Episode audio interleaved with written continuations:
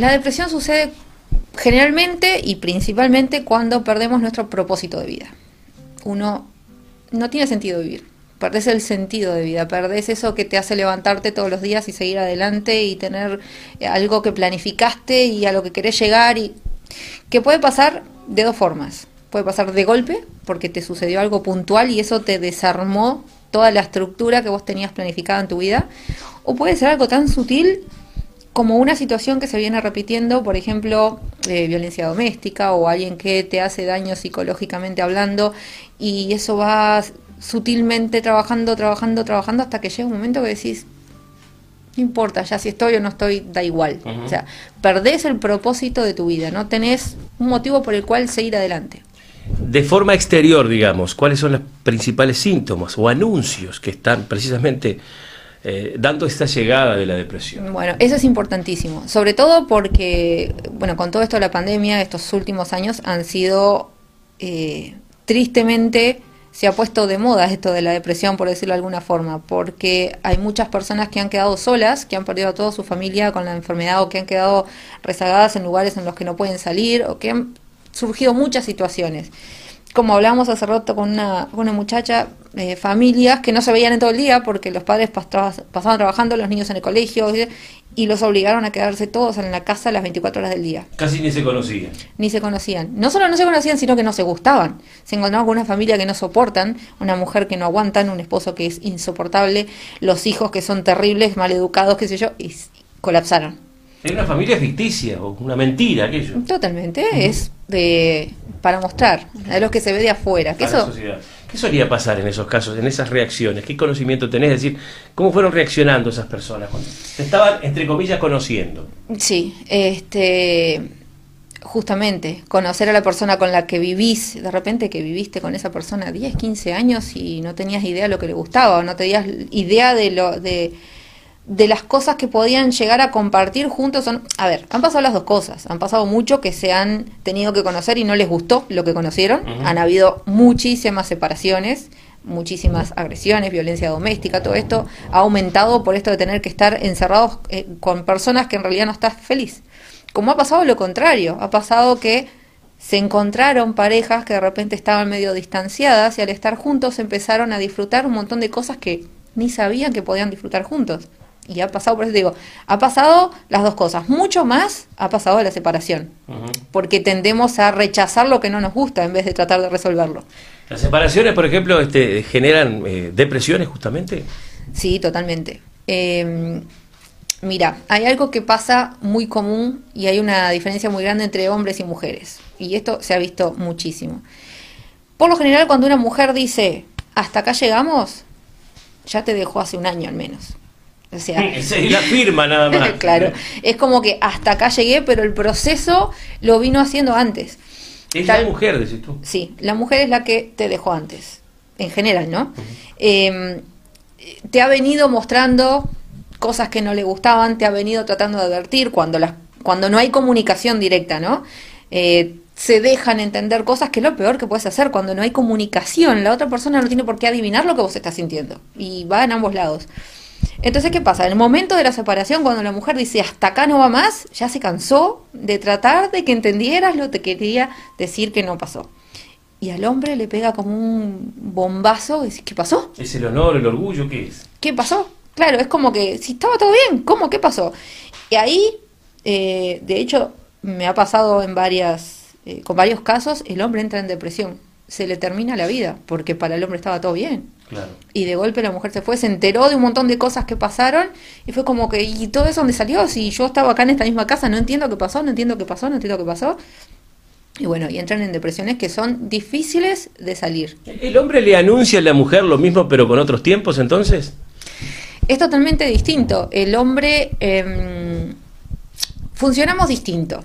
Hay, hay, un libro que se llama Los hombres son de Venus, y, los hombres son de Marte y las mujeres son de Venus, que explica todas estas cosas clarísimas y están geniales. El hombre, por lo general, cuando tiene un problema, una situación, no sale a contarlo, se cierra. Hablando en términos generales, se va a su cueva y trata de resolverlo.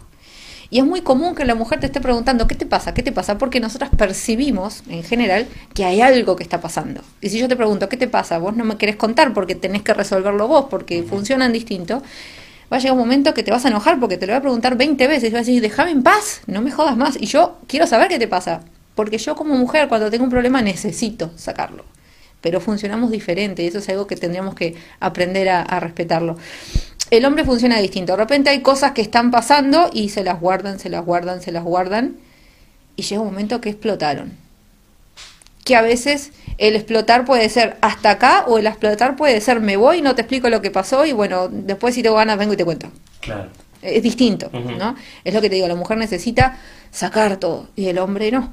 El hombre después si lo resuelvo o ya no me importa, bueno, vengo y te cuento. ¿Es un tema cultural, de género? ¿de ¿Cuál es la situación? Yo creo que es una cuestión de fábrica. Eh, mira, lo que está pasando ahora, a, mí personalmente, yo calculo que a mis colegas le debe estar pasando lo mismo. Los hombres en general se están abriendo muchísimo a estas terapias.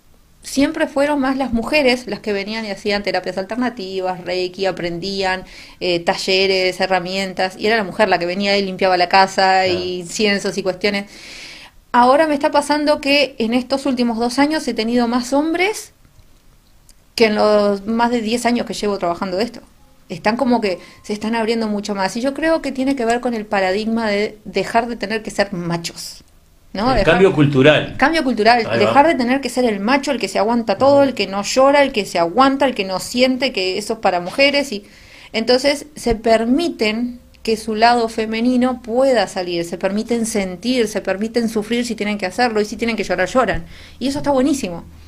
Por algo es que eh, hay más problemas del corazón para los hombres que para las mujeres. Es más común que un hombre muera de un infarto que una mujer. No es que no pase, pero es mucho más común, porque el hombre guarda, guarda, guarda, hasta que dice, uff, no va más, se terminó. Otra cosa, em, ¿cuáles son las válvulas de escape que tiene la, depresión? Algunos hablan del suicidio, otros del uso de drogas, de alcohol. Eh, es decir, ¿para qué lado revienta el tema cuando no es tratado oportunamente? Em, eso es un mundo, porque todos funcionamos distintos. Hay personas que lo que deciden es dormir, apagarse, dormir, y se toman pastillas para dormir.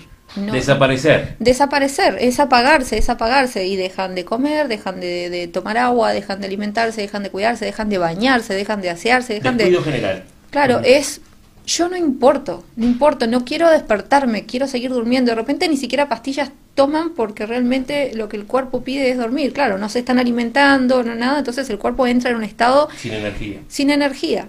Y los músculos se llegan a atrofiar y llega un momento que ya el cuerpo no te da, no está funcionando como debería.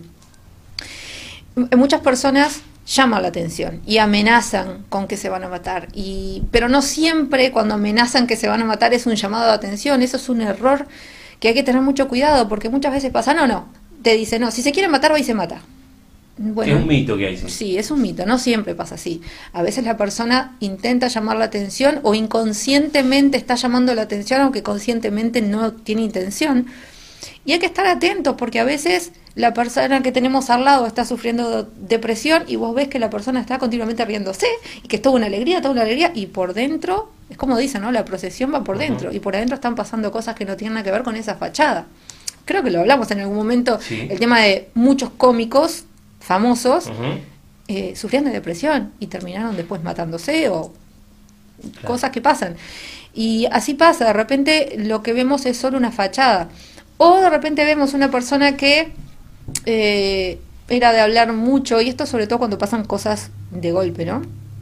Eh, no por la parte sutil, sino que cuando pasa una situación X, que vos ves que la persona está sufriendo y viene y te lo cuenta, y después viene al otro día, y viene y te cuenta, y pasa el tiempo y sigue en esa situación y ves que no está avanzando, que no está saliendo de esa tristeza, bueno, eh, llamarle la atención a alguien conocido, tratar de ayudarlo, tratar de escucharlo.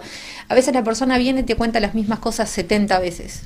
Y vos decís, pero ya me contaste lo mismo, ya sé, y vos decís, llega un momento de decir, uh, otra vez con la misma historia, bueno, lo que pasa es que esa persona quedó estancada y, si no logras sacarlo, queda en ese lugar, no avanza, y hay algo que nos mata y es la rutina, la rutina no saludable, digamos. Cuando uno hace lo que tiene que hacer, te levantás, vas a trabajar, volvés a tu casa, dormís, te levantás, vas a trabajar, vas a tu casa, dormís. Cuando entras en esa rosca, eh, el espíritu se va apagando porque no haces nada para vos, no haces nada que realmente te haga sentir bien, te haga sentir vivo, te haga sentir con un motivo para seguir adelante.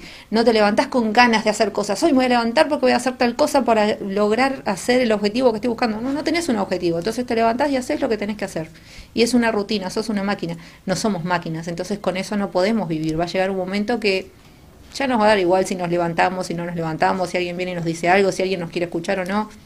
Entonces es importante mirar siempre hacia los costados. A veces eh, conocemos a alguien y nos dice, no, fulanita, ¿sabes que se mató? ¿Cómo? Y si no, no, no avisó. Bueno, capaz que estaba avisando, pero no estábamos mirando.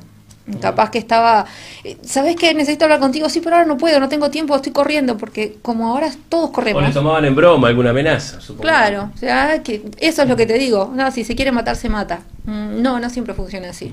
Es un tema muy frecuente en estos, en, estas charlas tuyas que tenés acá en tu consultorio. totalmente, y en estos últimos dos años, mucho más, mucho más. Eh, Tú sentís que nuestra sociedad está exageradamente con este problema, ¿no? Lo que pasa que, bueno, acá en Uruguay en general somos quejosos. Nosotros nos quejamos de todo, de todo, siempre nos quejamos. Entonces, tendencia a la nostalgia, etcétera. Somos, somos ya deprimidos. Bueno, eh, en mi generación, cuando, cuando yo era chica, los dibujitos que veíamos, las cosas eran depresivos, eran cosas que vos decís, ¿cómo no vas a ser nostálgico si te criaste con estos dibujitos que se estaban todos muriendo, que era una angustia total? Sí, somos nostálgicos, pero ya los uruguayos somos así, somos de quejarnos. Eh, en cuanto a la pandemia, bueno, desgraciadamente muchas personas quedaron sin trabajo desde el 14 de marzo del año pasado y han tenido que vivir situaciones muy complicadas. Pero no a todo el mundo le pasó lo mismo. Hay personas que la pandemia ha sido un cambio de vida tan grande que están viviendo algo, están viviendo un sueño que nunca hubieran podido imaginar vivir. ¿Por qué? Porque este sacudón tan grande los hizo salir de su zona de confort y hacer lo que realmente tenían que hacer, lo que realmente les hace felices. Hay mucha gente. No solamente ha traído desgracias y ha traído cambios para todo el mundo, ha traído transformaciones grandísimas. Hay personas que les ha ido horrible, que se han quedado estancados en, en, en eso, en la depresión, en quedarse ahí, en no encontrar la vuelta de repente porque no tienen a alguien que le diga, vení, te ayudo o contame, te escucho. A veces es tan fácil como sentarte al lado de alguien y decirle, ¿qué te pasa? Contame. Bien. Como un adelanto estuvo muy bueno, pero capaz que este tema que es tan delicado siempre es lo aconsejable que lo traten directamente contigo. ¿Cómo pueden hacer para este y otros temas que preocupen, por supuesto, siempre, para agendarse contigo, para, para bueno, ¿cómo tienen que hacer? Bien. Por WhatsApp, por teléfono, 095-282-229 principalmente. Y después bueno en las redes sociales eh, están todos los contactos. Tengo muchos videos que comparto en YouTube en Spotify. Hay muchos audios también de diferentes temas. Eh, siempre estoy pidiendo que me sugieran temas que les guste hablar porque a veces eh, desde mi experiencia, desde las consultas, yo veo que tal tema o tal otro se está moviendo más, entonces trato de dar información más allá de las consultas para que a veces hay personas que no se animan a preguntar, no se animan a consultar y de repente escuchan algo por ahí, algún video, ven alguna conferencia, alguna charla y hay dos palabras que una dice que la persona recibe y dice, uy, eso es lo que necesitaba escuchar y eso es lo que le hace a la persona empezar a buscar una solución al problema o directamente es un cachetazo que le mueve el, el piso y dice, bueno, acá está, para allá tengo que ir. Y a veces pasa, es simplemente una palabra dicha en el momento justo para alguien que la está esperando. Por eso yo siempre pido que compartan. Yo comparto muchas cosas de forma gratuita y está bueno que lleguen a más lejos, porque bueno, yo trabajo para muchas partes del mundo. Con esto del Internet es una herramienta tremenda para llegar a lugares que físicamente no puedo. Entonces puedo estar en mi casa trabajando con alguien que está en Londres y que está encerrado porque me pasa que tengo gente que perdió toda su familia con esta pandemia, está solo encerrado en su casa sin poder salir, sin trabajo, se ha intentado matar varias veces y no ha logrado. Entonces, eh, tener a alguien, no importa que esté del otro lado del mundo, en el hemisferio sur, no importa te están escuchando, le estás prestando atención, estás del otro lado de la pantalla, pero estás atento a lo que te está diciendo. Y a veces eso es todo lo que necesitamos, alguien que nos escuche con respeto, sin juzgarnos, y nada más.